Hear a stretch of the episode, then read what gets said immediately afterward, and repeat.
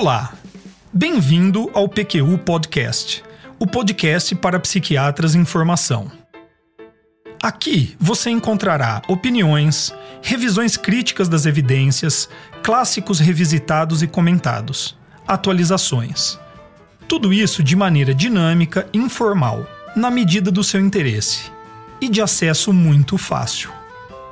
O objetivo é apresentar dados científicos e comentários que possam de alguma maneira contribuir na sua formação e auxiliar na sua prática clínica. Aqui é evidência com opinião.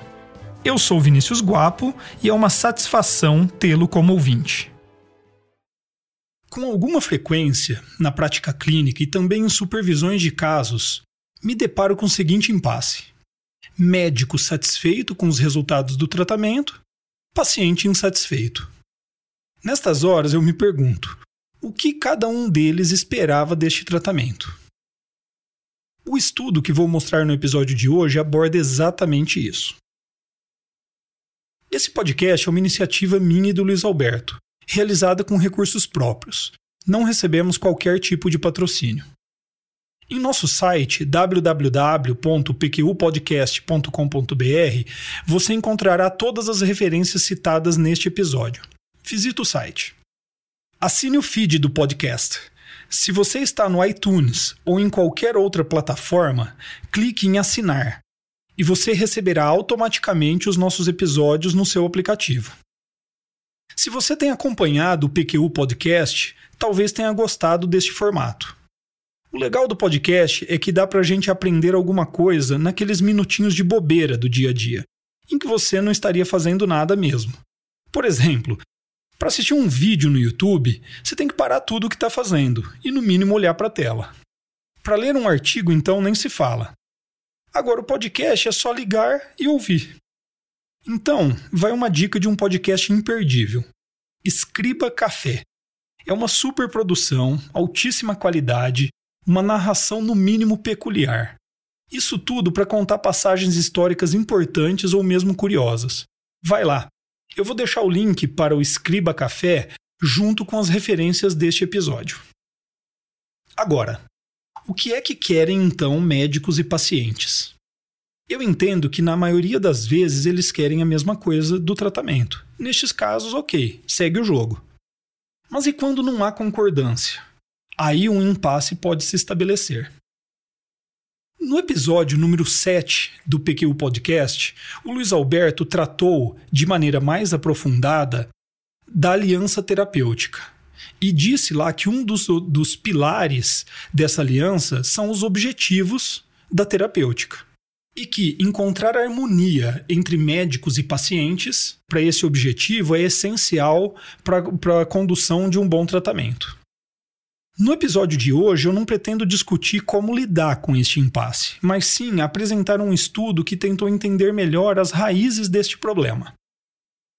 O artigo foi publicado no Journal of Affective Disorders em 2015, de autoria do Con Demitaner.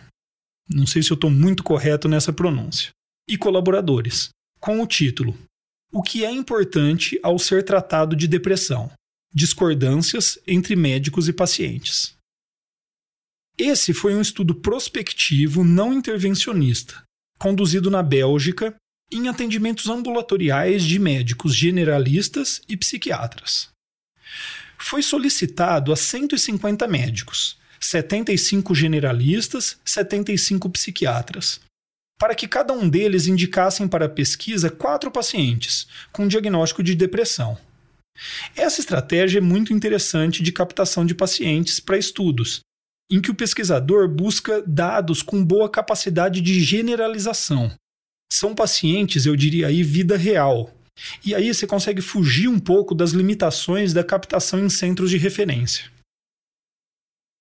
Bom, 453 pacientes foram captados com esta estratégia. Para entrarem no estudo, os pacientes deveriam ser diagnosticados com um episódio depressivo e que a escolha clínica foi a de instituir tratamento medicamentoso.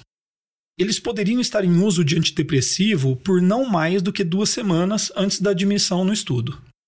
Aplicando esse critério, ou estes critérios, 426 dos 453 pacientes captados foram mantidos no estudo. O protocolo de pesquisa em nenhum momento interferia nas decisões clínicas dos médicos. O diagnóstico e o nível de sintomatologia dos pacientes foi avaliado com a aplicação de escalas amplamente utilizadas em pesquisa. A bateria de escalas foi aplicada na entrada do estudo e seis meses depois. Já as expectativas a respeito dos resultados do tratamento por parte tanto de pacientes como de médicos foi avaliada pelo Describe Questionnaire. Esse é um questionário de 51 itens derivados de nove outras escalas para avaliação de sintomas depressivos, ansiosos e somáticos, além também de aspectos como expressão de afetos positivos, perda de funcionalidade e de qualidade de vida. E aí, o que, que eles encontraram? Bom, alguns dados que eu chamaria de periféricos para o tema, mas que valem a pena ser citados. 69,8% dos pacientes, quase 70%, incluídos no estudos, eles fecharam critérios para depressão segundo a subescala de depressão do Patient Health Questionnaire. O dado que me chamou a atenção aqui é que, na verdade, 30% não alcançaram tais critérios. Erro dos clínicos, falha na escala, 30% é muita gente. 71,1% dos pacientes eram casos prováveis e 20% casos duvidosos de transtorno de ansiedade. Esse dado aqui aponta sobreposição quase que total entre os quadros ansiosos e depressivos na prática clínica. Mas tentando seguir aqui com o que é mais relevante, o que é que este estudo nos diz sobre aquilo que médicos e pacientes consideram importante no tratamento da depressão? Os dados do questionário Describe foram organizados em ordem decrescente, segundo o valor de suas médias, para pacientes separadamente de médicos, formando ali um ranking de importância dos itens. Esse é, em minha opinião, o resultado principal do estudo. No ranking dos pacientes, itens relacionados à qualidade de vida e expressão de afetos positivos foram os mais importantes.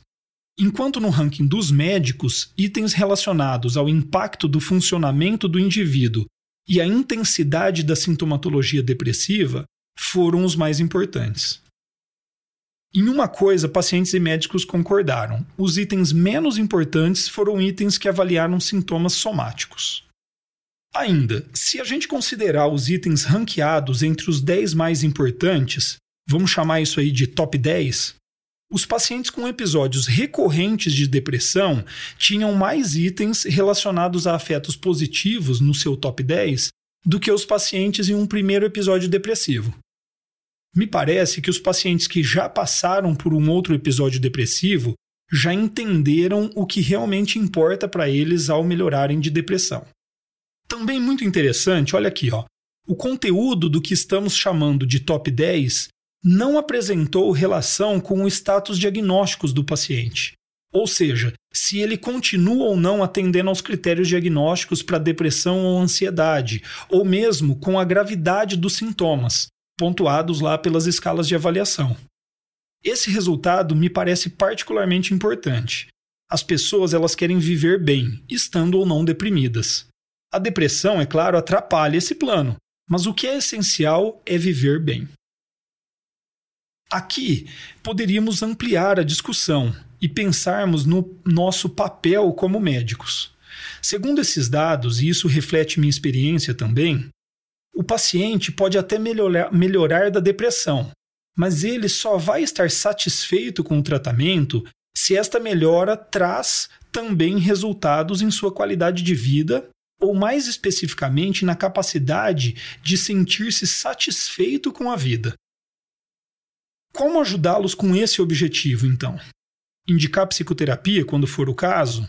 Até que sim, mas mais do que isso, eu diria utilizar de maneira recorrente técnicas motivacionais, técnicas de autoconhecimento, de resolução de conflito, entre outras, para ajudar os pacientes a mudarem hábitos de vida que são pouco saudáveis, saírem de situações que os expõem a grandes estressores, melhorarem seus relacionamentos e por aí vai. O mesmo grupo de pesquisadores usou estes mesmos dados em outro artigo para avaliar o impacto desta discordância entre as expectativas de médicos e pacientes no resultado do tratamento. E ele identificou que quanto maior era o índice de discordância entre médicos e pacientes, maior era a chance do paciente abandonar o tratamento precocemente.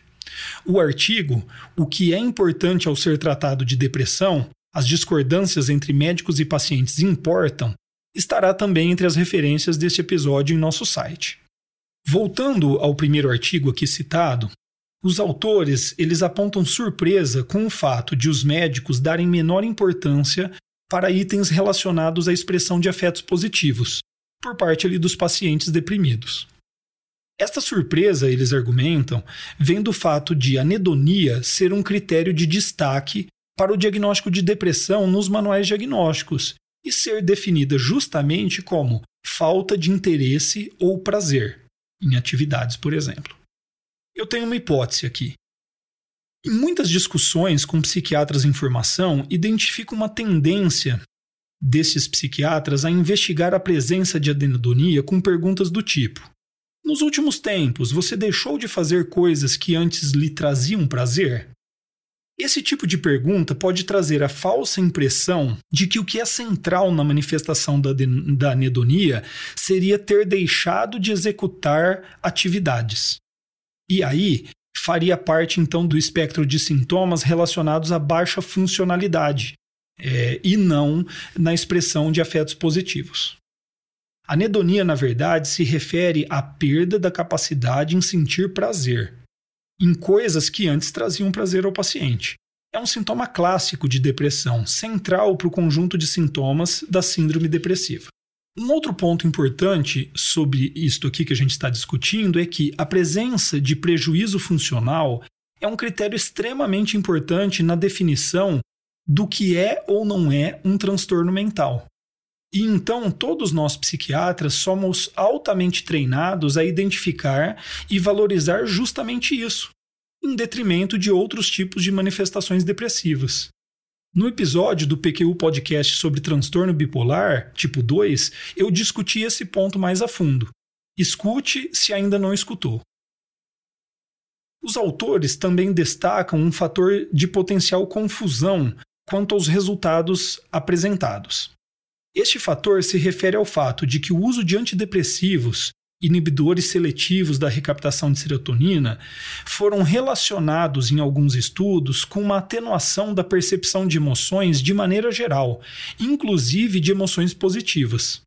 Eu vou colocar as referências do, dos estudos do Price e colaboradores de 2009 e do Reed e colaboradores em 2014 no site, caso vocês queiram consultar.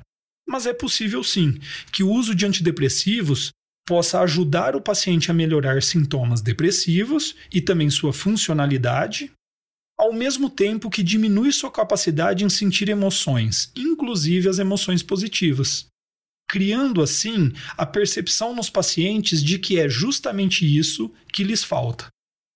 Eu sinceramente acredito que este não é o único motivo para tal divergência entre médicos e pacientes, mas não daria para não levar em consideração e citar aqui. O estudo apresenta dados sobre pacientes com depressão, mas tenho certeza que isso aqui vale para praticamente todos os transtornos psiquiátricos. Bom, eu apresentei aqui um estudo que considero simples, sem pirotecnias estatísticas ou grandes tecnologias, mas, em minha opinião, um estudo com resultados importantíssimos para nos guiar no entendimento de nossos pacientes. Espero que tenham gostado. Opiniões, dúvidas, questionamentos?